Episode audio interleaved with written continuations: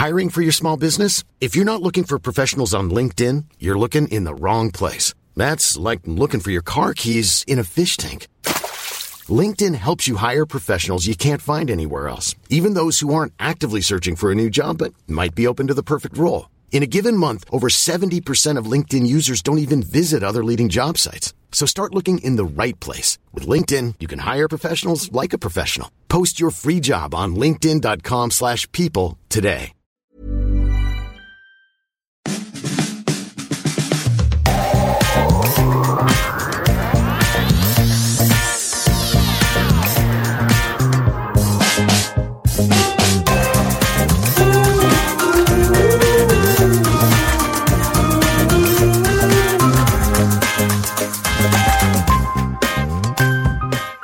Das ist Feminismus mit Vorsatz, der Podcast rund ums F-Wort mit mir, Laura. As long as the art market is a boys club, I will be a feminist. So steht's geschrieben und zwar auf einer der von Katharina Zibulka geschmückten Baustellen. Männerbünde, wilde Kerle, Burschenschaften, Fußballclubs, Stammtische und so einige Führungsetagen stehen dem Jahr nichts nach. Und sie tun sich zusammen, weil sie Hobbys teilen, politische Einstellungen oder eben einfach Bock auf Bier. Irgendwas, worin sie sich ähneln. Schwesternschaften hingegen und regelmäßige Treffen weiblicher Personen scheint es dagegen weniger zu geben. Warum ist das so? Hannah Arendt hat schon vor Ewigkeiten gesagt, dass dort Macht entsteht, wo immer sich Menschen zusammentun. Und wenn Feminismus Gleichberechtigung bedeutet und damit auch den gleichberechtigten Zugang zu Macht, dann wäre dieses Zusammentun doch auch für feministische Menschen eine richtig gute Idee. Zu der Frage, warum es weniger Frauen als Männerbünde gibt, habe ich so einige Antworten gefunden. Darunter sind so komische Annahmen wie, ja, Frauen sind halt stutenbissig, bis zu historisch-systemischen Analysen, die sagen, dass es im Patriarchat als Frau immer schlauer war, sich eher am mächtigeren Mann zu orientieren, als sich mit Frauen zu verbünden. Oder dass der Kapitalismus Konkurrenzdenken fördert. Oder dass das höchste Ziel einer jeden Frau nach wie vor ist, ihren Prinzen zu finden. Und der könnte ja von anderen Frauen ausgespannt werden. Oder es kommt der Verweis, dass Frauen, die im Patriarchat sozialisiert werden, die Abwertung der Frau gleich mit anerzogen bekommen haben. Gleichzeitig wurde auch klar, es gibt tausende Bücher zur romantischen Liebe und sehr viel weniger zu Frauenfreundschaften. Die aufgezählten Gründe können zutreffen oder eben nicht. Ich möchte da jedenfalls nicht mehr mitmachen. Natürlich dachte ich lange, dass meine Probleme nicht so schlimm sind, als dass ich da jetzt so eine Selbsthilfegruppe oder sowas bräuchte. Dass meine Kaffeetrinkbekanntschaften und besten Freundinnen ausreichen. Also Hilfe, das brauchen nur die anderen und ich kann das schon irgendwie alleine. Gleichzeitig hatte ich da dieses Projekt, mit dem ich irgendwie einfach nicht vorankam. Und naja, zu zweit Kaffee trinken bedeutet nun meistens auch keine weltbewegenden Politgespräche, zumindest bei mir. Ich mag Küchenpsychologie zwar sehr, aber irgendwann fing ich halt dann auch an, mich nur noch um mich selbst zu drehen. Oder es ging so oft um Typen, wer mit wem, warum und warum eigentlich nicht. Why are we still talking about him? He hurt her. He's out of the picture. It's over. Let's talk about something else, okay? Okay. Okay. Okay. I have a problem with my boyfriend. Okay, I'm gonna go get the check. Ich für mich musste feststellen, da sind Ressourcen für mehr. Ich wollte schöne Kaffeetrinkgespräche und eine Aufgabe, der ich mich mit anderen annehmen kann. Eine Bande zu bilden kann viele Gründe haben. Im Gute-Leute-Podcast von Sophie Passmann erzählte Drehbuchautorin Annika Decker zum Beispiel davon, dass sie sich mit anderen AutorInnen verbündet hat, weil sich so viele krude Geschichten aus dem Business deckten. Also zum Beispiel, dass AutorInnen, ohne es mitgeteilt zu bekommen, gefeuert werden und das Drehbuch bereits heimlich von jemand anderem weitergeschrieben wird. Oder dass AutorInnen nicht zur Filmpremiere eingeladen werden, weil da nur prominente Leute hinkommen sollen. Sie sagt im Podcast, wenn so viele andere Leute die gleiche Geschichte erlebt haben, weißt du, das ist ein System. Das hat nichts mit deiner persönlichen Dummheit zu tun. Und deswegen haben wir uns auf ein paar Dinge geeinigt. Wie zum Beispiel, dass sie gern zur Premiere eingeladen werden möchten. Das schreiben jetzt alle Autorinnen, die sich zusammen mit Annika Decker organisiert haben, in ihre Verträge. Und dann gibt's Banden, bei denen es um Bewusstwerdung und gemeinsames Lernen geht. Klar, du kannst dich auch allein durch den Literaturkanon quälen, aber im Austausch hat jemand anders vielleicht schon die Zeit für dieses eine bestimmte Buch gehabt und kann dir davon erzählen. Das Verbünden insofern Sinn machen würde, hatte auch schon Schriftstellerin Christa Wolf verstanden, die regelmäßige Weibertreffs einberief. Oder die amerikanische Radikalfeministin Shulamit Firestone mit ihren Consciousness Raising Groups, also Gruppen für Bewusstseinsbildung. Das klingt jetzt so hochtrabend. Letztendlich haben sich einfach Frauen getroffen, um sich auszutauschen und zu unterstützen, zu kritisieren, zu trösten, zu diskutieren, gemeinsam Pläne zu schmieden und ins Handeln zu kommen. Shulamith Firestone, a member of another New York group called the Radical Feminists. She argues that women should not have to bear the burden of pregnancy, that there should be more research leading toward birth outside a woman's body, the so-called bottled baby. Pregnancy hurts. you know, it's really not, it's not very pleasant. You get distorted. Uh, you know, your body gets messed up. I mean, it's, I think people haven't said this before, but, you know, pregnancy is barbaric. I think that if you have an option, you know, for artificial reproduction, uh, it, it's going to make a tremendous difference in the kinds of institutions we have. That, of course, is one of the most radical visions of feminism. Der Ausruf vom Titel dieser Folge Bildet Banden stammt übrigens von der Roten Zora, einer militanten Frauengruppe der 70er bis 80er Jahre. Frauen dieser Bande statteten Vergewaltigern damals Hausbesuche ab oder sprengten Archive und Geschäfte in die Luft. Eine ehemalige Mitarbeiterin der Taz, der Tageszeitung in Berlin, ist wegen Mitgliedschaft in einer terroristischen Vereinigung zu anderthalb Jahren Haft auf Bewährung verurteilt worden. Nach Ansicht des Oberlandesgerichts Stuttgart war die Frau Mitglied der linksextremen Terrorgruppe Rote Zora. Seit 1987 werden der Gruppe 22 Anschläge zugeschrieben, bei denen zum Teil großer Sachschaden entstand.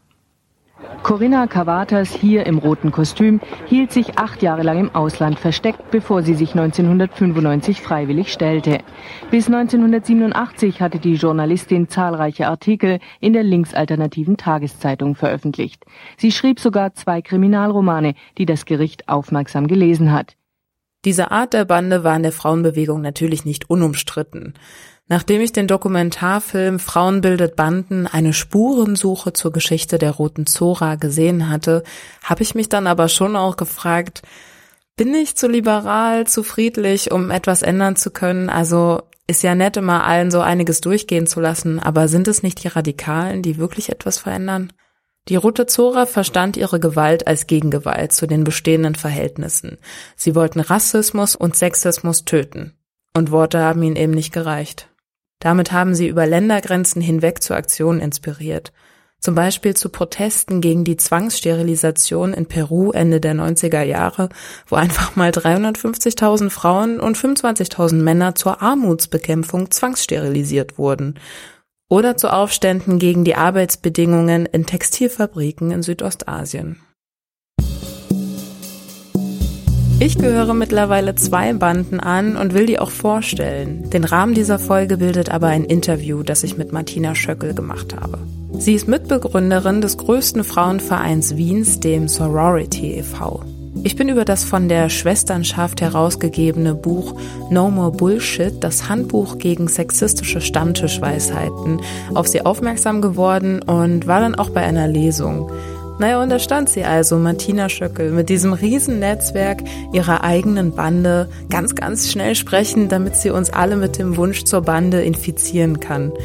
Ja, und hat geklappt. Und weil ich wissen wollte, wie das läuft, eine Bande bilden, habe ich Martina gefragt. Du kennst sie übrigens schon aus der allerersten Folge. Vielleicht erinnerst du dich. Ich habe eine Zeitung aufgelegt in Wien und nicht nur einmal musste ich an dem Abend, an dem ich in dem Club aufgelegt habe, vorne an der Kasse beim Eintritt tatsächlich diskutieren, ob ich da jetzt reinkomme gratis oder nicht, weil nicht davon ausgegangen wurde, dass eine Frau Artist ist heute. Und ich, wir dann, also wir haben zu zweit aufgelegt, ähm, wir dann unser Equipment an der Tür auspacken mussten und sagen müssen, hallo, wir sind hier mit Equipment, wir wollen da rein. Und das in einer Szene, die sich selbst progressiv einstufen würde und so. Und das ist schon extrem, extrem furchtbar, finde ich. Aber eins nach dem anderen. Mein Name ist Martina, ich komme aus Wien. Ich habe dort Kunstgeschichte studiert, bin in den letzten sieben Jahren im Kulturmanagement tätig gewesen und habe vor fünf Jahren gemeinsam mit Freundinnen die Sorority mitgegründet. Das ist ein Netzwerk für Menschen, die sich als Frauen identifizieren, das branchenübergreifend feministisch agiert und Räume schafft, um sich über Arbeitsmarktthemen feministisch auszutauschen. Mir ist es total wichtig, schon jetzt in der siebten Folge aufs Bandenbilden einzugehen. Vielleicht fühlt sich das für dich ein bisschen früh an, vielleicht hast du das Bedürfnis, noch ein bisschen im stillen Kämmerchen zu lernen, bevor du mit anderen über die Feinheiten der Intersektionalität diskutieren kannst. Ich glaube aber einfach nicht, dass es zu früh dafür sein kann. Also für dieses Diskutieren vielleicht schon, aber nicht fürs Bandenbilden. Ja, wenn du genaueres über ein bestimmtes Thema erfahren willst und direkt jemanden kennst, den du fragen kannst, macht das die Sache ja meistens auch schneller zugänglich als ewige Googelei. Nachlesen kannst du ja danach immer noch. Wie würde das erst in einer Gruppe, die sich das Ziel setzt, feministische Themen besser zu verstehen, ablaufen?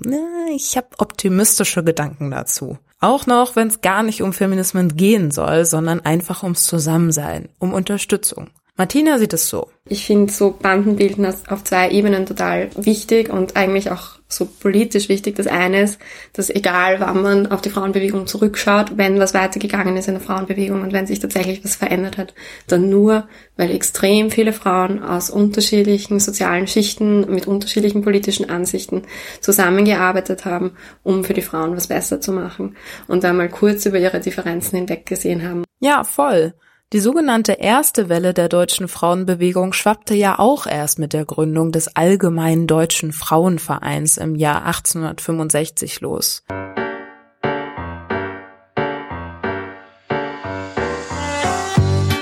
Der mit 34 Mitgliedern gegründete, eher bürgerliche Verein wuchs innerhalb des nächsten Jahrzehnts auf 12.000 Frauen an. Zusammen setzten sich die Frauen um Gründerin Luise Otto Peters für ein Recht auf Bildung und Chancengleichheit auf dem Arbeitsmarkt ein, allerdings ohne das kapitalistische System an sich ändern zu wollen. Das missfiel wiederum Anhängerinnen der proletarischen Frauenbewegung, also der arbeitenden Klasse, der es vor allem um bessere Arbeitsbedingungen ging. Ganz vorne mit dabei war Clara Zetkin, die gleichzeitig auch größte Kritikerin der bürgerlichen Frauenbewegung war. Es war also schon damals ein ewiges Hin und Her und es gab jede Menge Uneinigkeiten. Auch der Antifeminismus hat damals nicht lange auf sich warten lassen. Und trotzdem führten die Aktivitäten der Frauenbewegung zu Erfolgen und Gesetzesänderungen. Zum Beispiel 1908 zur Vereinsfreiheit, 1909 zum Immatrikulationsrecht und 1918 zum Wahlrecht. An irgendeinem Punkt müssen Frauen unterschiedlicher Ansichten also gemeinsam für die gleichen Ziele eingestanden haben. Finde, es ist auch total wichtig, dass man weiß, dass Frauensolidarität nicht bedeutet, dass man mit jeder Frau befreundet sein muss und mit jeder Frau inhaltlich übereinstimmen muss. Es gibt ganz, ganz, ganz viele Frauen, mit denen ich inhaltlich nicht übereinstimme. Aber das heißt nicht, dass ich nicht trotzdem sehen kann, dass die einem anderen Struggle ausgesetzt sind als ihre männlichen Kollegen und, und dann solidarisch in dem Sinn agieren kann, dass ich nicht auch noch in diese wunden Salzstrand nicht genau dorthin trete und nicht das Outfit kommentiere oder die Stimme oder den Auftritt, sondern tatsächlich halt meine Kritik auch inhaltlich formuliere und sachlich bleib und, und eben dann nicht mitschlage. Und der zweite Grund, warum ich finde, dass Bandenbilden total wichtig ist, ist, weil ich glaube, dass bei uns zumindest in Mittelwesteuropa irgendwie Sexismus sehr, sehr subtil passiert, also noch total häufig, aber sehr subtil. Also wir sind ja gesetzlich gleichgestellt. In Österreich zumindest ist es so, dass auch so Karenzregelungen, also Kinderbetreuungsregelungen laut Gesetz eigentlich total ähm, gleich aufgeteilt werden, aber es ist nicht gelebte Praxis. Das heißt, viel, was dann Sexismus passiert, passiert extrem subtil, auf einem sehr persönlichen Niveau, passiert sehr viel mit Schuldgefühlen machen. Und das ist dann was, was schwierig ist, strukturell wahrzunehmen, wenn man da mittendrin steckt, weil man muss sich auch selbst irgendwie definieren, sich überlegen, was mache ich. Und wenn dann so Dinge immer ganz, ganz persönlich, privat, intim kommen, ist es oft total schwer, da einen Schritt zurückzusteigen und zu sagen, halt, das hat nichts mit mir zu tun eigentlich, das ist ein strukturelles Problem. Und da hilft es extrem, wenn man eine Gruppe von Frauen um sich hat, die einem hilft, das zu sehen einfach. Und wir müssen nicht alle Argumente immer wieder neu erfinden, sondern es gibt oft schon eine Frau, die in einer ganz ähnlichen Situation war und eine Lösung gefunden hat, für sich damit umzugehen. Und vielleicht ist das eine Lösung, mit der ich auch gut weitergehen kann. Gerade auch wenn es so um Themen gibt, Elternschaft in der Partnerschaft irgendwie sich auszuteilen und mit dem Partner sich hinzusetzen und sagen, halt, irgendwie, wir wollten doch immer das so und so machen und jetzt bin ich die, die zu Hause ist. So, irgendwo, wo sind wir da gerade falsch abgebogen und so Gespräche einzufordern, ist ja dann oft total schwierig. Aber wenn man da irgendwie Leute hat, die das schon durchgegangen sind und einander begleiten können, ist das super. Selber am Arbeitsplatz. Wenn, eben, wenn man da jemand hat, die einen ermuntert, da jetzt dann wirklich dagegen vorzugehen oder vielleicht sogar eine Kollegin, wo man nach dem Meeting, wenn es wieder total mühsam war und man wieder mal die einzige Frau am Tisch war irgendwie, ähm, wo man nachher hingehen kann und die dann sagt, hey, das ist trotzdem gut gemacht oder so, oder jemand, der einem Rückhalt gibt, da dann nicht schwach zu werden oder einfach leise zu werden und dann ist man die leise Frau in der Runde, obwohl man eigentlich viele Ideen hätte. Also genau um so Dinge geht's und da helfen einfach Banden extrem. Der Sorority geht es in erster Linie um den feministischen Austausch zu Arbeitsmarktthemen. Ich habe das hier noch nicht so wirklich angesprochen, aber letztendlich sind Arbeitsthemen wie Gender Pay Gap, männliche Vorstände und unbezahlte Care-Arbeit auch für mich die ersten mit Zahlen belegbaren Fakten gewesen, die unumstößlich ungerecht sind und eben was mit Geschlecht zu tun haben. Und krass dafür sprechen, dass wir Feminismen eben doch noch brauchen.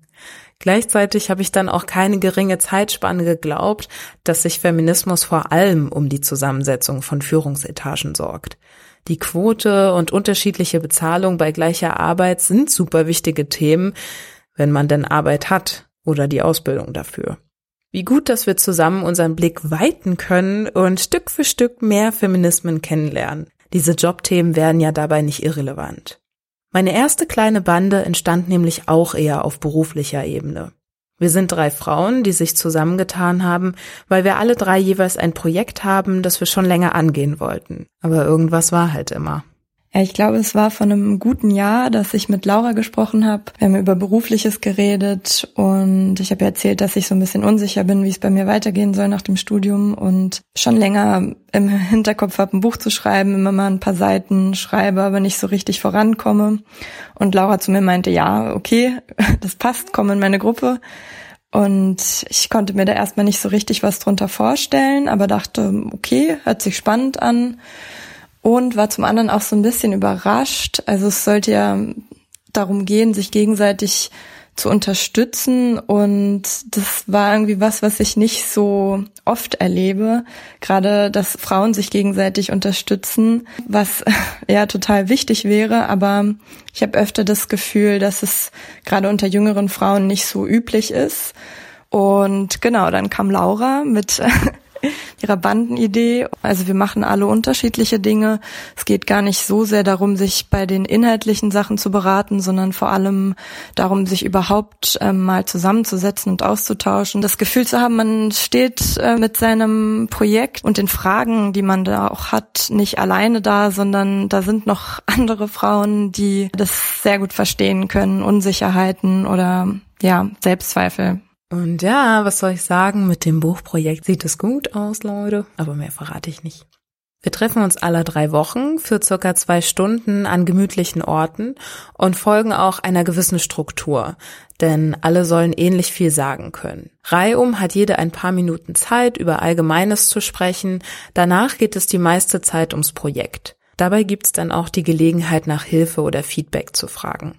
Am Ende schreiben wir uns sogenannte Baby-Schritte auf, also realistisch erreichbare Ziele, die wir bis zum nächsten Mal angehen wollen. Mein Projekt ist natürlich, ja, wer hätte es gedacht, der Podcast. Bis ich die Gruppe im Oktober 2018 gegründet hatte, trug ich die Idee nämlich schon über ein Jahr mit mir rum. Erst durch die Regelmäßigkeit der Treffen, meiner Schritt-für-Schritt-Überwindung und dem Zuspruch der beiden ging es dann voran. Was ich ganz toll finde an unserer Gruppe, ist, dass wir schon seit über einem Jahr jetzt bestehen und uns regelmäßig immer wieder treffen. Und das ist einfach super spannend anzusehen, wie die anderen eben ihre Ziele verfolgen, wie sie daran wachsen, sich mit den anderen über Erfolge zu freuen, sich gegenseitig zu helfen und auf ganz neue Ideen zu bringen, auf die man selber vielleicht gar nicht gekommen wäre und nicht zuletzt natürlich selber Support zu erhalten. Dafür ist die Gruppe echt toll und möchte ich auch nicht mehr missen. Auf meiner Webseite feminismusmitvorsatz.de findest du auch nochmal die Struktur, an die wir uns bei den Treffen halten. Während ich mich so mit Banden beschäftigte, habe ich Männerbünde ehrlich gesagt eine ganze Weile vergessen. Mir ging es darum, dass sich Frauen zusammentun und gegenseitig ermächtigen. Gleichzeitig finde ich es wichtig, dass Feminismus immer als Bewegung für alle verstanden wird. Ich habe nicht selten Nachrichten bekommen, in denen stand, dass Männer doch aber auch benachteiligt sind. Wie gut ist es da doch, dass Feminismus das gute Leben für alle möchte. Für alle, also auch für Männer. Die dürfen dann weinen, müssen nicht mehr den Ernährer spielen, bekommen vielleicht sogar bessere Schulnoten und verwechseln gewalttätig sein nicht mehr ständig mit männlich sein. Die Frage ist nur, wenn es Frauen hilft, sich zu verbünden, was hilft Männern, um ihre Rollenklischees aufzubrechen? Eine Freundin meinte neulich dazu, es funktioniert nicht gut von außen zu sagen, so, du hast aber ein Problem mit deiner Männlichkeit, setz dich mal auseinander, so. Nee, das ist ein sehr persönliches Thema und da sollte man bei sich bleiben. Und dann kann man irgendwie von sich erzählen, wie es einem selber mit der eigenen Geschlechterrolle geht. Mein größter Wunsch wäre eh, da irgendwo irgendwas anzustoßen und dann passiert die Auseinandersetzung halt in Männergruppen. Und da gibt es zumindest in Berlin immer wieder Seminare zu kritischer Männlichkeit. Und bei dem Thema kritische Männlichkeit habe ich zum Glück schon vorgesorgt und mich mit Janosch vom Blog Kritische Männlichkeit verbündet. Der hat sich über das ganze Thema schon sehr viel mehr Gedanken gemacht als ich und deswegen lasse ich ihn jetzt einfach mal sprechen. Das mit dem Organisieren unter Männern, von Männern, um sich mit Feminismus auseinanderzusetzen oder auch mit Gender oder mit Männlichkeit, das ist aus meiner Sicht ähm, ja nicht so einfach, wie sich das viele Menschen vorstellen. Also diese Forderung habe ich schon oft gehört. Und die meisten Leute nach meiner Wahrnehmung vergessen, dass sich Männer nämlich schon total viel organisieren. Und diese Gruppen nennen sich beispielsweise Pickup Artists oder die Incels, die unfreiwillig zelibatären oder auch die, die mythopoetische Männerbewegung, wo es dann darum geht, den wahren Kern der natürlichen Männlichkeit wiederzufinden. Okay, krass. Also letzteres kannte ich auch noch nicht. Diese mythopoetische Männerbewegung stammt wohl aus den 80ern und basiert auf einem Buch namens Iron John, beziehungsweise auf Deutsch ganz klar Eisenhans. Autor Robert Bly schreibt in der Einleitung, dass der Mann seit den 60ern nachdenklicher und sanfter geworden sei, ihn das aber nicht freier mache. Aus seiner weißen, bürgerlichen und heteronormativen Sicht ist klar, dass Männer wieder raus in die Wildnis müssten, um in Schwitzhütten ihre wahre Männlichkeit zu entdecken.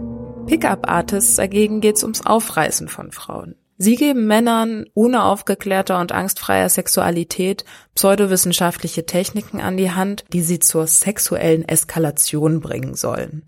Problematisch dabei ist zum einen, dass Frauen wie Objekte auf Zahlenskalen bewertet werden und halt des Öfteren einfach Manipulation ausgesetzt sind. Zum anderen glauben einige aus der Pickup-Artist-Community, dass mit so vielen Frauen wie möglich zu schlafen ihre urmännliche Bestimmung, ihre eigentliche Natur wäre.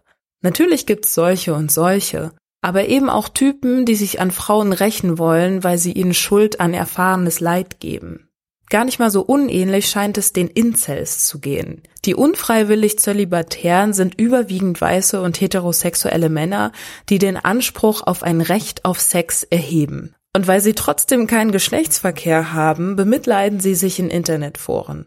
Der Frauenhass, der dabei entsteht, entlädt sich auch tödlich. Der Amokfahrer aus Toronto ist bekennender Incel und tötete 2018 mit einem Kleintransporter zehn Menschen. Ein weiterer Incel-Sympathisant erschoss 2018 zwei Frauen in einem Yoga-Studio in Florida.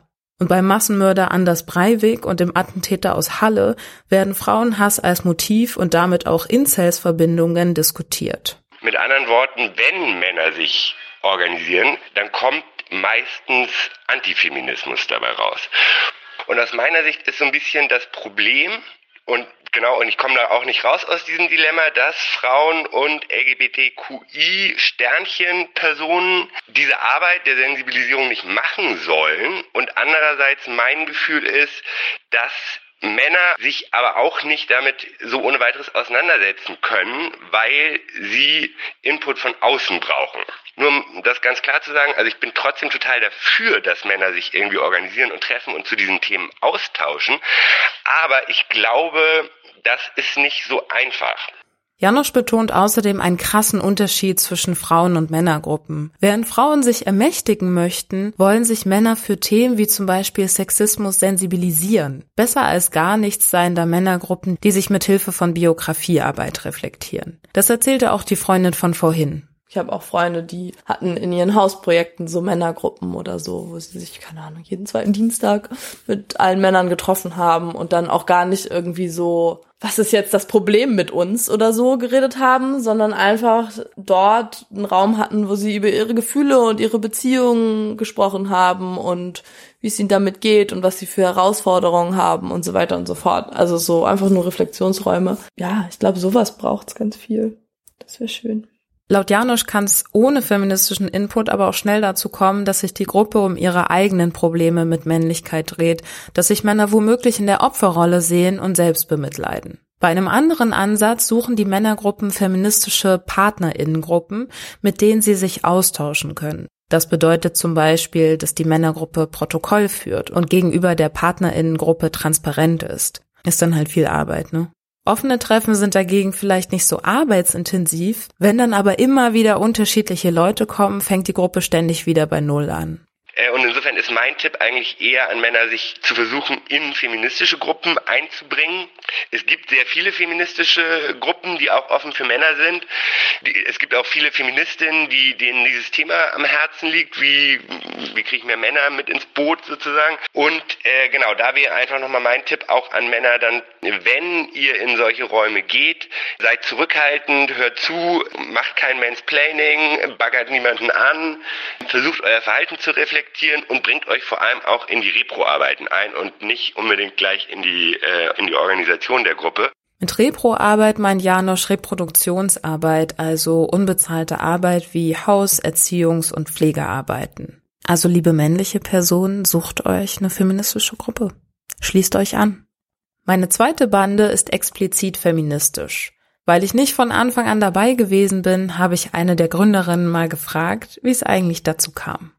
Zur Gründung der Glitter-Fraktion wurde ich inspiriert durch Freundinnen von mir in Frankfurt, die sich treffen und eine Frauengruppe gegründet haben. Und als sie das erzählt haben, dachte ich mir, wow, ich möchte auch eine Gruppe an Personen, die als Frauen sozialisiert sind und so gelesen werden, um Solidarität untereinander zu erfahren. Und ich habe eine Freundin angerufen, von der ich wusste, die hat bestimmt Lust und wir waren uns direkt auch einig, wie wir das Ganze angehen wollen. Und es war klar, dass es nicht nur auf einer strukturellen, aktivistischen Ebene ist, sondern auch auf einer sehr persönlichen Ebene, dass man einfach Erfahrungen teilen kann, weil es einfach so ist, dass vieles schon Heilung erfährt dadurch, dass man es teilt. Und das fängt da an, dass wir zum Beispiel für so sexistische Vorfälle im Alltag, die einem immer wieder passieren, dass man jetzt weiß, hey, ich habe da eine Gruppe und da kann ich das teilen oder ich kann das einfach erzählen oder kann sagen, was ich gern gemacht hätte, um das zu üben oder kann mir Hilfe holen oder einfach Tipps und es geht auch um Themen, die mit Scham verbunden sind oder mit Selbstzweifeln und es geht darum, sich gegenseitig zu bestärken. Ich habe mir zum Beispiel auch immer gewünscht, eine Gruppe zu haben, wo ich weiß, auf die nächste Demo am 8. März März gehe ich mit dieser Gruppe und wir machen transparent und ich bin nicht alleine da.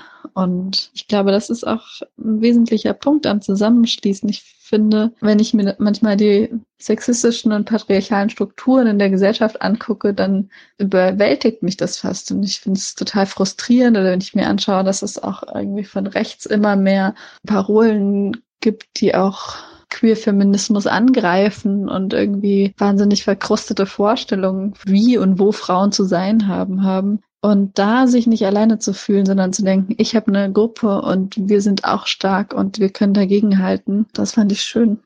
Neue Gruppenmitglieder kommen aus den Freundeskreisen hinzu, wobei so sieben bis acht Leute genug sind. Zu den Treffen aller zwei bis drei Wochen ist ja dann noch immer ein bisschen Schwund zu erwarten und ja, Hauptsache jeder hat die Chance, etwas beizutragen und sich im sicheren Rahmen wohlzufühlen. Das geht besonders gut auf Teppichen mit Tee und was zu knabbern. Wenn vorher ein Film oder eine Lesung ansteht, tut's aber natürlich auch die Kneipe. Ja, und warum jetzt nochmal Klitter-Fraktion? Fraktion meint, dass unsere Themen politisch sind und das Weibliche kommt durch Klittern. Ging darum, dass es eigentlich kein schönes Wort für Masturbation gibt und Masturbieren sich eher nach irgendwas Schlachten anhört als das ganz Wunderbare, was es eigentlich ist. Für mich war es ganz schön zu erfahren, wie kraftvoll wir teilweise nach diesen Treffen waren und dass wir uns einfach nur zwei Stunden Raum gegeben haben, uns zugehört haben, Tee getrunken haben und danach eine, drei, vier Tage lang beschwingt durch die Woche gegangen sind. Ich freue mich sehr, dass es diese Gruppe in meinem Leben gibt und kann nur alle dazu ermutigen, auch Gruppen zu bilden. Mein Profi dieser Folge ist aber natürlich nach wie vor Martina Schöckel von der Sorority e.V. Ich habe sie gebeten, für mich an den Zeitpunkt der Gründung zurückzugehen und zu berichten, was sie damals motiviert hat, sich mit anderen Frauen zu vernetzen. Also das Ganze hat jetzt tatsächlich vor fünf Jahren, ein bisschen mehr als fünf Jahre sogar begonnen. Da haben zwei Freundinnen von mir die Idee gehabt, jetzt ein Netzwerk zu gründen. Wir waren damals alle so in unseren ersten Jobs, gerade am Studium abschließen, die ersten größeren Karriereentscheidungen, wie auch immer man das definieren möchte, treffend irgendwie von Studierendenjobs in Festanstellungen Ausbildungen wechseln oder in die Selbstständigkeit und haben uns da viele Gedanken gemacht und haben gemerkt, dass ähm, unsere männlichen Peers da teilweise irgendwie anders agieren können, weil sie jetzt schon nach dem Studium durch Praktika oder durch andere Dinge besser vernetzt waren. Wir haben irgendwie gemerkt, dass wir auch keinen Zugang finden zu Netzwerken, also dass die Netzwerke, die schon da sind, und es gibt ja viele Frauennetzwerke schon in allen möglichen Dingen, entweder branchenexklusiv sind, also dass es jetzt in unserer spezifischen Branche nichts gab oder dass es sich explizit an, an Führungskräfte, weibliche Führungskräfte Führungskräfte ähm, gerichtet hat, dass wir einfach da noch zu wenig zu bieten hatten. Wir hatten auch nicht den Eindruck, dass wir in diesen bestehenden Netzwerken irgendwie erwünscht sind und haben dann einfach beschlossen, irgendwie so, na dann treffen wir uns gleich einfach und bilden unser Netzwerk auch so ein bisschen mit dieser naiven Vorstellung, wenn wir das jetzt konsequent ganz lang machen, dann irgendwann sind wir einfach auch ein mächtiges Netzwerk und wir haben dann begonnen, uns im Wohnzimmer zu treffen, monatlich und haben versucht, einfach einen Raum zu schaffen, in dem wir über feministische Themen am Arbeitsplatz sprechen können und da einfach uns Input holen können, selber vielleicht auch was vorbereiten, aber so genau war das alles noch gar nicht ausgedacht. Und äh, Freundinnen haben dann immer mehr Freundinnen mitgenommen und wir haben dann irgendwann gemerkt, naja, wenn wir wirklich Dinge machen wollen, dann ist es auch gut, wenn wir ein Verein sind und wenn wir eine Struktur haben, haben dann einen Verein gegründet. Und dann haben wir eine Website gemacht und einen Social Media Auftritt und dann hat das irgendwie eine Eigendynamik bekommen und es sind immer mehr Leute dazugekommen. Wir waren dann auch relativ schnell zu groß fürs Wohnzimmer und mussten uns dann Lokale suchen und Örtlichkeiten sind das so ein bisschen durch Wien getingelt. Was übrigens noch immer so ist, wir haben kein fixes Vereinslokal, also wir sind da relativ flexibel, haben ein paar befreundete Vereinslokale, die wir mitnutzen können aber bewegen uns da so ein bisschen durch die Stadt, was manchmal mühsam ist, aber auch irgendwie toll ist, weil man je nach Zweck auch einen bestimmten Ort suchen kann. Und dann ab Herbst 2014 haben wir dann eben regelmäßig Veranstaltungen gemacht. Und jetzt haben wir 700 Mitglieder, eine Online-Community von fast 4000 Frauen und das ist tatsächlich viel für Wien. Also wir haben auch vor zwei Jahren gab es einmal so einen Artikel in der Wiener Zeitung und da ist so gestanden Österreichs größtes Frauennetzwerk und wir haben das so gelesen und uns gedacht, stimmt das? Wir wussten es gar nicht und wir waren so ein bisschen überrascht. Aber es stimmt möglicherweise möglicherweise tatsächlich, weil halt die meisten Frauennetzwerke in irgendeiner Art und Weise exklusiv sind und deshalb einfach auf weniger Mitgliederzahlen beschränkt sind. Und wir versuchen halt so inklusiv und niederschwellig wie möglich zu machen. Also Räume zu schaffen, in denen man einfach dazukommen kann, wo man nicht ein großes Vorwissen haben muss, wo man noch nicht in irgendeiner Führungsposition sein muss. Wir versuchen bei uns bewusst feministisch zu agieren, ähm, Feminismus nicht zu definieren. Also es gibt ja sehr viele Lesarten von Feminismus und wir wollen da jetzt nicht diskutieren bei uns, wer die bessere Feministin ist und wie man sich verhalten muss, um Feministin zu sein wollen uns bei uns eigentlich darauf einigen, dass wir so eine gemeinsame Basis haben, einen gemeinsamen Sockel, von dem wir aus gemeinsam agieren können, weil desto mehr, desto besser einfach. Und ganz ähnlich handhaben wir das auch mit dem Karrierebegriff, dass wir jetzt nicht eine Lesart von Karriere vorgeben oder so ein Ziel. Also das Ziel ist nicht, dass alle Frauen, die bei uns sind, irgendwann mal im Aufsichtsrat sein sollen, was uns natürlich nicht stören würde. Aber das ist nicht das Ziel, sondern es geht mir darum, dass man selbstbewusst und autonom Karriereentscheidungen treffen kann, die nicht vom Geschlecht nach Geburt vorgegeben sind. Also in dem Sinn eben solidarisch agieren, aber bei möglichst großer Autonomie und nicht Fremdbestimmtheit. Das ist so ein bisschen unser Motto und unser Ziel und wie wir versuchen, unser ganzes Programm zu gestalten. Ich frage Martina dann, wie niedrigschwellig ein Verein wie Sorority wirklich sein kann. Von weißen AkademikerInnen gegründet und jetzt für alle offen? Martina weicht der Frage überhaupt nicht aus. Ich finde, man merkt, wie bewusst ihr diese Thematik ist und gleichzeitig auch wie ihr heikel. Ähm, das ist eine super spannende Frage, über die wir auch intern extrem viel nachdenken, weil es natürlich schwierig, wenn ich jetzt sage, wir versuchen niederschwellig zu sein, dann sprechen wir natürlich mit der Sprache, die wir sprechen. Und das ist eine Sprache von jungen Akademikerinnen, bis zu einem gewissen Grad natürlich auch Frauen an, die in, ähnlich sozialisiert sind und die dann auch mit den Witzen oder mit der Art und Weise, wie wir auf Social Media agieren und so oder wie wir unsere Veranstaltungen framen, das geht natürlich in eine Richtung und dann kommt natürlich auch diese Gruppe von Frauen hauptsächlich wieder zurück. Wobei wir jetzt merken, dass wir halt, desto länger es uns gibt, desto älter werden wir beispielsweise. Also dass wir uns altersmäßig da immer, immer durchmischter werden, was total super ist, weil dadurch kommen auch wieder andere Fragestellungen und Themen dazu. In den letzten Jahren haben wir total viel jetzt Wiedereinstieg gemacht und einen Stammtisch auch dann für Mütter gemacht weil wir gemerkt haben, es wird einfach immer ein größeres Thema, irgendwie Elternschaft und Vereinbarkeit zu diskutieren. Und das geht jetzt aber sogar noch mal weiter, weil Frauen mit 50 oder Anfang 60 haben dann am Arbeitsmarkt noch einmal ganz andere Schwierigkeiten und das sind auch Fragen und Themen, die immer mehr jetzt in den Verein reinkommen und total spannend ist, auch so im Austausch. Also zum Beispiel da merken wir, dass sich total viel verändert. Und wir versuchen schon immer wieder ganz stark auch zu schauen, dass wir aus dieser Akademikerinnen-Bubble rauskommen, was uns aber mittelgut gelingt. Versuchen deshalb jetzt eher nicht so sehr so alle zu uns zu holen, sondern einfach selber auch an andere Orte zu gehen und eben versuchen in anderen Foren einfach bei Veranstaltungen teilzunehmen oder mitzusprechen oder in Schulen zu gehen auch. Gerade mit dem Buchprojekt hat das jetzt auch gut funktioniert, dass wir da dann in andere Räume eingeladen werden oder auch am Land bei Vereinen sind und ein bisschen was von unserem Verständnis von Feminismus erzählen oder der Art und Weise von Frauensolidarität, wie wir es verstehen und auch ein bisschen mehr zu ermuntern, eigene Frauenbünde zu gründen. Also es muss jetzt auch nicht jede Frau unbedingt zu uns kommen, zusammen. Also ich finde schon super, wenn jede Frau einfach zumindest ihre eigene kleine Bande hat, von der man aus einfach besser, stärker agieren kann, die einem Rückhalt gibt und einen stützt. Vielleicht immer alle an einen Tisch zu bringen, ist vielleicht auch gar nicht notwendig oder so. Also bei manchen Formaten total wichtig, weil natürlich alle mitreden und alle eine Stimme haben müssen. Manchmal ist es aber auch vielleicht okay, wenn man in einer Gruppe ist und von der aus dann auf anderer Ebene wieder versucht zu unterstützen. Weißt du, was ich meine? Bin ich, äh, ich überlege gerade, ob das gut ist und ob ich das, wie ich das so gerade sage, in einem Podcast hören möchte. Martina Schöckel sagt, nicht immer alle an einem Tisch haben wollen. das ist schwierig. Nein, aber so. Also es ist ja die Frage, ob du das jetzt sagst, weil du es einfach nicht für so realistisch hältst, wirklich alle an einen Tisch zu bekommen, was ja aus meiner Sicht jetzt völlig nachvollziehbar wäre, oder ob du wirklich sagst, ja, braucht man jetzt auch nicht. Und ja. ich würde jetzt nicht sagen, nein, nein. dass du das gesagt nein, hast. Nein, nein, voll. Also ich glaube, das Wichtige ist, dass es gerade in so eine Policy-Ebene geht oder also irgendwie so Policy Making irgendwie oder so, ist es total wichtig, alle an einem Tisch zu haben und alle mit allen zu sprechen oder so.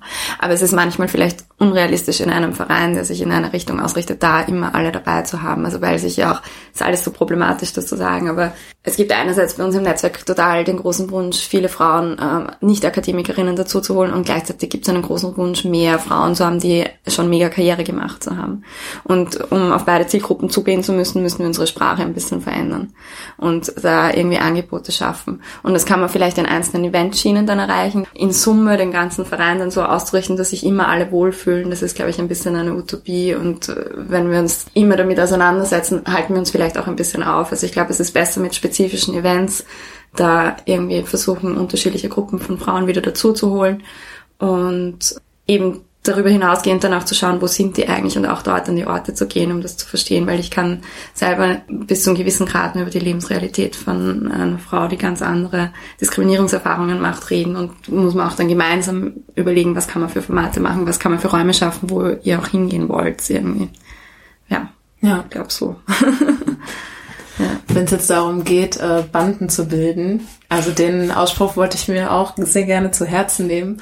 Und was ich mich frage, sind jetzt so ganz praktische Vorgehensweisen. Also ich wüsste schon, wen ich aus meinem Freundeskreis ansprechen würde, um eine Bande zu bilden. Also ich will jetzt nicht direkt irgendwelche Kaufhäuser in die Luft äh, jagen, so wie es vielleicht die Rote Zora hier unter. Naja, nee, Kaufhäuser weiß ich gar nicht. Aber Archive haben sie, glaube ich, zum Teil äh, gesprengt. Ich frage mich halt so ein bisschen, es gibt ja sowas wie den typischen feministischen Lesekreis oder so, wo ich dann aber Bedenken hätte, wenn dann zum zweiten Treffen 80 Prozent wieder das Buch nicht gelesen haben, dann trauen sie sich wieder nicht äh, zu, zum Treffen zu kommen. Oder wenn es dann darum geht, einen Input zu geben, dann übt das vielleicht auch wieder Druck aus, weil man dann ja doch wieder Zeit investieren muss, um irgendwas vorzubereiten. Andererseits jetzt das ganz locker zu halten und gar keinen Input und gar keine Struktur vorzugeben, da hätte ich dann überspitzt gesagt irgendwie auch wieder Angst, dass dann alle wieder nur über Jungs reden, so ungefähr. Also was denkst du, was wäre da so dein Tipp, wie, wie ich da vorgehen könnte, auch dass es erstmal klein bleibt? Also ich glaube, das Wichtigste ist, dass man sich vorab überlegt, warum will ich eine Bande gründen? Will ich eine Bande gründen, damit ich einfach, wenn ich Hilfe brauche, einfach weiß, ich kann dort und da anrufen und es gibt Leute, die, ähm, die es irgendwie Bescheid wissen. Möchte ich, möchte ich innerhalb dieser Gruppe tatsächlich Aktionen starten? Möchte ich aktivistisch tätig werden? Möchte ich einen Raum haben, wo ich mich inhaltlich über Dinge austauschen kann? Möchte ich einen Raum haben, wo ich mich über meine Erfahrungen im Arbeitsleben austauschen kann, möchte ich gemeinsam was lernen, ähm, möchte ich gemeinsam irgendwas in die Luft sprengen. Also so und und dann, wenn man weiß, was man möchte, kann man sich überlegen, wie man das organisiert und so. Und ich glaube, man kann so Dinge total locker lassen und muss gar nicht viel vorgeben. Und das haben wir auch bei der Sorority gemerkt. Die regelmäßigen Treffen einmal im Monat waren die ersten vier Jahre lang total ohne Programm. Das Einzige, was wir immer gemacht haben, war eine Vorstellungsrunde, dass alle kurz mal sagen müssen in einem Plenum, wer sie sind und was sie ungefähr machen. Und das war dann auch der Raum, wo man sagen konnte, wenn man gerade was sucht oder was zu bieten hat. Und dann gab es wieder nichts mehr. Also stimmt gar nicht, dass wir nichts gemacht haben, weil diese Vorstellungsrunde ist eigentlich total zentral. Die machen wir noch immer, selbst wenn da jetzt 80 Frauen auftauchen, was manchmal ein bisschen mühsam ist. Aber es ist immer total beeindruckend zu sehen, wie groß die Aufmerksam ist und wie alle versuchen wirklich bis zum Schluss zuzuhören und jede Frau einmal kurz zuhören und zu sagen, wer sie ist und was sie tut und was sie sucht und was sie will. Und wenn sich dann alle auch dran halten, das in drei, vier Sätzen zu machen, dann ist es ja auch nicht so lang. Genau, aber was ich glaube, was wichtig ist, ist, dass wenn man weiß, was man will, dass man es dann mit einer bestimmten Konsequenz halt macht. Dass man nicht dann irgendwie Sorge hat, oh, ist das jetzt peinlich oder so, wenn man da jetzt dann eben diese Vorstellungsrunde macht, obwohl sich die Hälfte der Leute eh schon kennt, beispielsweise. Oder so, ah, jetzt hat die Hälfte der Gruppe das Buch nicht gelesen, dann sprechen wir doch jetzt über was anderes oder so, sondern ich glaube, man muss mal kurz konsequent bleiben und sagen, wenn ihr es nicht gelesen habt, dann könnt ihr jetzt zuhören und ihr könnt euch auch in die Diskussion einbringen, aber wir diskutieren jetzt trotzdem das Buch und besprechen jetzt deshalb nicht die Trennung von der Uli oder so. Und dann kann man sich ja auch ein Zeitlimit setzen und sagen, wir machen das jetzt eine Stunde und dann ist es wieder offen. Und ich glaube, es muss auch Platz für diese ganzen zwischenmenschlichen Geschichten geben und für diese ganzen Gespräche. Und genau so entstehen ja auch nachhaltige Netzwerke, in denen man nicht nur Visitenkarten sich in die Hand drückt, sondern halt auch weiß, was bei den anderen Menschen im Leben gerade passiert. Und das geht halt auch nur über so zwischenmenschliche Gespräche irgendwie. Aber ich glaube, diese Konsequenz ist total wichtig. Und was wir extrem machen, wir achten bei unseren Mitgliederversammlungen auch total drauf, dass wir halt Leute, die zum ersten Mal kommen und den Mut haben, ohne Freundinnen da aufzutauchen, dass wir die halt auch wirklich willkommen heißen und begrüßen und halt wirklich aktiv auf die Leute zugehen und sagen, hey, cool, dass du da bist, jetzt passiert das und das und das und eine kurze Anleitung geben, was jetzt in der nächsten Stunde passieren wird, damit man sich orientieren kann. Also ich habe so die Erfahrung gemacht, es ist immer total wichtig, egal was für eine Veranstaltung man organisiert, dass alle, die da sind, wissen, was wann passiert passiert und dass es was zu essen und zu trinken gibt oder dass man zumindest weiß, wann man das nächste Mal was essen kann. Und wenn das irgendwie so passt, dann funktioniert fast jede Veranstaltung, weil so die Grundbedürfnisse gedeckt sind.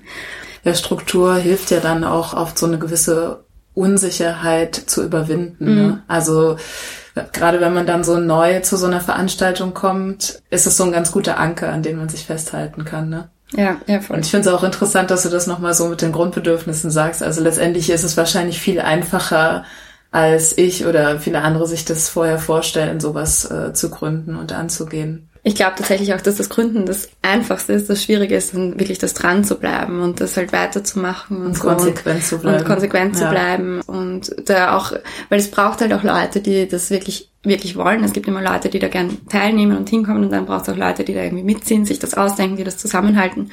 Und es ist halt auch nochmal Energie und das muss man halt wollen und da dabei zu bleiben und auch, dann gibt es irgendwann bestimmt auch Konflikte. Also immer wenn Menschen zusammenarbeiten, in allen Banden gibt es irgendwie Konflikte und viele Banden zersprengen sich dann selbst irgendwie so.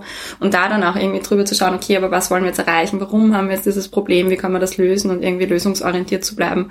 ist auch oft eine Herausforderung, aber ich glaube, absolut machbar, wenn man möchte und auch wenn man weiß, warum machen wir das gerade, was ist das Ziel und dann kann man sich auch ein bisschen vielleicht von der persönlichen Emotion vielleicht mal kurz lösen und sagen, okay, aber wichtig ist doch, diese Räume jetzt zu schaffen oder das jetzt zu tun. Und erst mhm. wenn man merkt, es funktioniert gar nicht mehr, kann man natürlich auch immer aufhören mit was. Wenn es nicht geht, geht's nicht.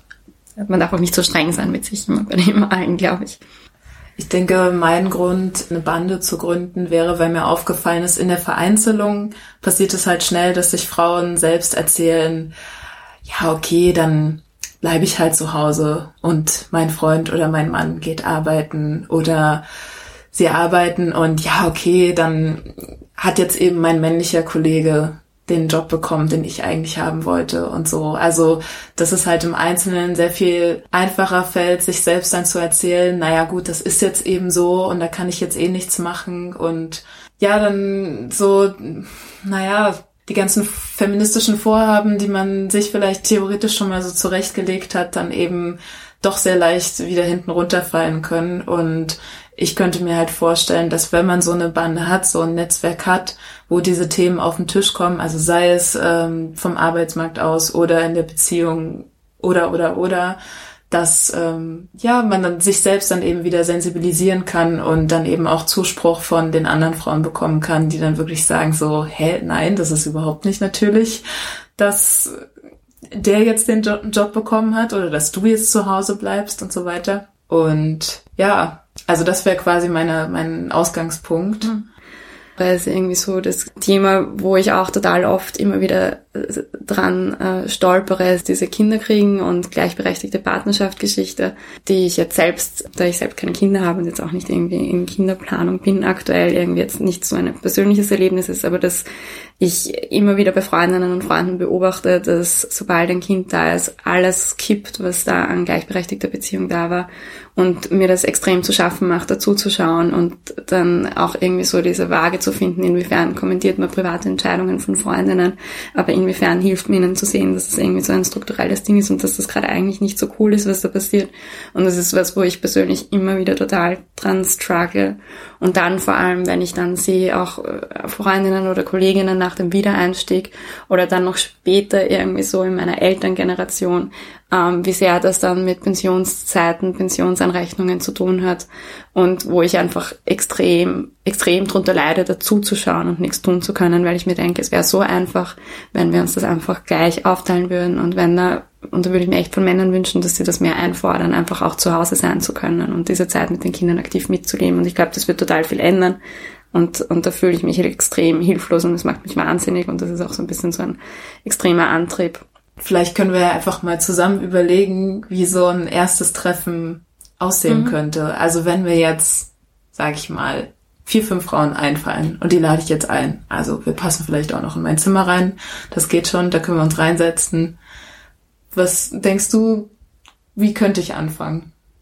Also ich würde tatsächlich einmal einfach Freundinnen einladen vielleicht und wo ich das Gefühl habe, die interessieren sich für ähnliche Themen, die mal zu Hause einladen und dann einfach mal tatsächlich auch eine Vorstellungsrunde machen. Auch wenn man befreundet ist und weiß, wer die andere ist und vielleicht viel miteinander redet, hat man vielleicht noch nicht in so einem konzentrierten Setting dann drüber gesprochen, was man eigentlich für welchen Hürden man begegnet. Wenn man jetzt wirklich das auch irgendwie so ausrichten will wie bei uns, um, um über Arbeitsmarktthemen feministisch zu sprechen und tatsächlich mal eine Runde machen und jedem mal kurz sagen, warum sie gerade da ist und warum sie das spannend findet.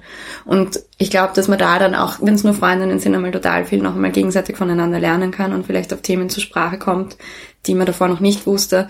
Und dann im Idealfall kann man sich dann vielleicht ein Thema raussuchen, über das man das nächste Mal sprechen möchte und sich schon mal einen Termin vornehmen oder so eine Regelmäßigkeit einmal besprechen und dann auch sagen, ja, und nimm doch noch eine Freundin mit. Also wirklich auch so im Schneeballprinzip, jeder nimmt, wenn jeder jedes Mal wieder eine mitnimmt, dann wird man auch mehr oder erzählt halt weiter. Und ich glaube auch, dass man, also obwohl ich vorher gesagt habe, Konsequenz ist so wichtig, dass man gleichzeitig aufpassen muss, dass man sich nicht zu so sehr mit Struktur von Anfang an überbürdet und sich zu viel Struktur und Hierarchie und, und Organisation und Bürokratie aufhalst, weil es ist eh alles schon immer kompliziert genug und ich merke auch in meinem Freundeskreis, dass immer alle noch flexibler sein wollen, irgendwie so. Und dann ist es, glaube ich, auch wichtig, dass so Organisationen bis zum gewissen Grad flexibel bleibt und dass man auch immer ein bisschen schaut, dass man auf das wirklich Lust hat, was man sich vornimmt. Und dann muss man jetzt nicht ein Jahr lang im Vorhinein ein, ein Programm planen, sondern kann vielleicht thematisch wirklich von einem ins nächste Mal stolpern. Und was man total oft übersieht, jeder Mensch, der da dabei ist, bringt unglaublich viele Ressourcen mit und hat schon extrem viel erlebt, gesehen, gelernt, kennt wieder Leute. Das heißt, wenn man dann mal in einer Gruppe ist, es ist dann relativ schnell mal einfach mal einfach eine Expertin zum Essen einzuladen und einfach mit jemandem zum Essen zu gehen und zu sagen, hey, wir wollen jetzt von dir lernen, weil du bist jetzt, keine Ahnung, in dieser Position und wie hast du das dorthin geschafft? Das ist total spannend. Und die Leute erzählen ja meistens auch gern über das, was sie erlebt haben. Also ich merke auch oft, wenn wir bei uns Menschen einladen, mit uns, wir haben so ein Format, das heißt Nom Nom, wo wir Frauen in Führungspositionen einladen, mit uns essen zu gehen, dass sich alle immer auch freuen, eingeladen zu werden und eigentlich dann gerne davon erzählen. Und, und ich glaube, das Wichtige ist nur, dass man da eben einen Raum schafft, in dem das geht und, und dass man halt auch drauf Lust hat, auf das, was man macht und Lust hat, von dieser Person wirklich was zu hören, die man da einleitet, Interesse dran hat. Und das sind so ganz banale Dinge, aber ich glaube, es ist wichtig, da ein bisschen drauf zu achten und dann, dann geht das schon und sich nicht so viele Sorgen von Anfang an machen. Ihr habt ja dann erstmal eine Facebook-Gruppe auch gegründet und seid dann immer größer geworden und habt euch dann entschieden, einen Verein zu gründen. Wenn du jetzt darauf zurückschaust, wie schwierig war das oder wie aufwendig? Also kann, kann man das weiterempfehlen? Ja, also das war überhaupt nicht aufwendig, weil eine Facebook-Gruppe kann man ganz schnell gründen. Und ein Verein, zumindest in Österreich, ist auch relativ schnell gegründet. Also ab dem Zeitpunkt, wo wir gemerkt haben, wir brauchen ein bisschen Struktur, auch um Räume mieten zu können, um dann Mitgliedsbeiträge verwalten zu können, auch um Fördergelder anzusuchen, braucht es einfach eine legale Entität in irgendeiner Art und Weise. Und Seid ihr auch insofern politisch unterwegs, dass ihr irgendwie Demonstrationen oder sowas schon mal organisiert habt? Also es ist so, dass wir ähm, uns schon als sehr politisch verstehen, aber im Sinn von das Private ist politisch und nicht parteipolitisch aktiv sind. Ähm, wir haben bei uns im Verein auch Mitglieder, die über mehrere Parteigrenzen hinweg, also wir, äh, was wir, worauf wir auch ganz stolz sind, weil wir eben finden, dass es manchmal wichtig ist, über diese Differenzen hinwegzuschauen und einfach zu überlegen, was kann man trotzdem gemeinsam machen. Wir sind aber selbst nicht aktivistisch unterwegs. Da gibt es viele andere gute, super tolle Organisationen und teilweise schließen wir uns dann inhaltlich an Protesten an, gerade wenn es um, um Frauenrechte geht, die eingeschränkt werden. Aber wir verstehen uns jetzt nicht als Aktivistinnen, die wirklich hauptsächlich Proteste organisieren, sondern schließen uns dann eher diesen Gruppierungen an, wenn es wichtig ist irgendwie und unterstützen dann voll gerne.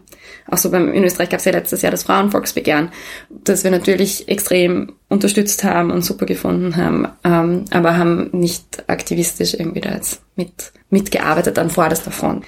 Ist ja auch so genug zu tun. Liebe Martina, danke für deine Zeit. Mich freut, dass im Interview so gut herauskommt, dass niemand das Rad neu erfinden muss und gerne alles Mögliche nachgeahmt werden kann. Eigentlich doch ganz easy, oder? Na, dann let's do it. Vielleicht motiviert dich ja der anstehende 8. März, dich zu verbünden und irgendwas zu starten. Oder du hast einfach Bock auf Tee trinken und Vorstellungsrunden. Zu guter Letzt danke ich meinen neuen UnterstützerInnen bei Steady. Tausend Dank an Felicia, Stefan, Marie, Andreas und Alexandra. Weil Steady aber recht viel abzieht, gibt's jetzt auch einen PayPal-Link in den Show Notes. Dort gibt's auch alles andere zu finden. Links, Quellen, Buchempfehlungen. Du wirst beschäftigt sein. Nun verbleibe ich wie immer mit feministisch vorsätzlichen Grüßen. Gehabt dich wohl und bis zum nächsten Mal. Viel Spaß beim Bandenbilden. Tschüss.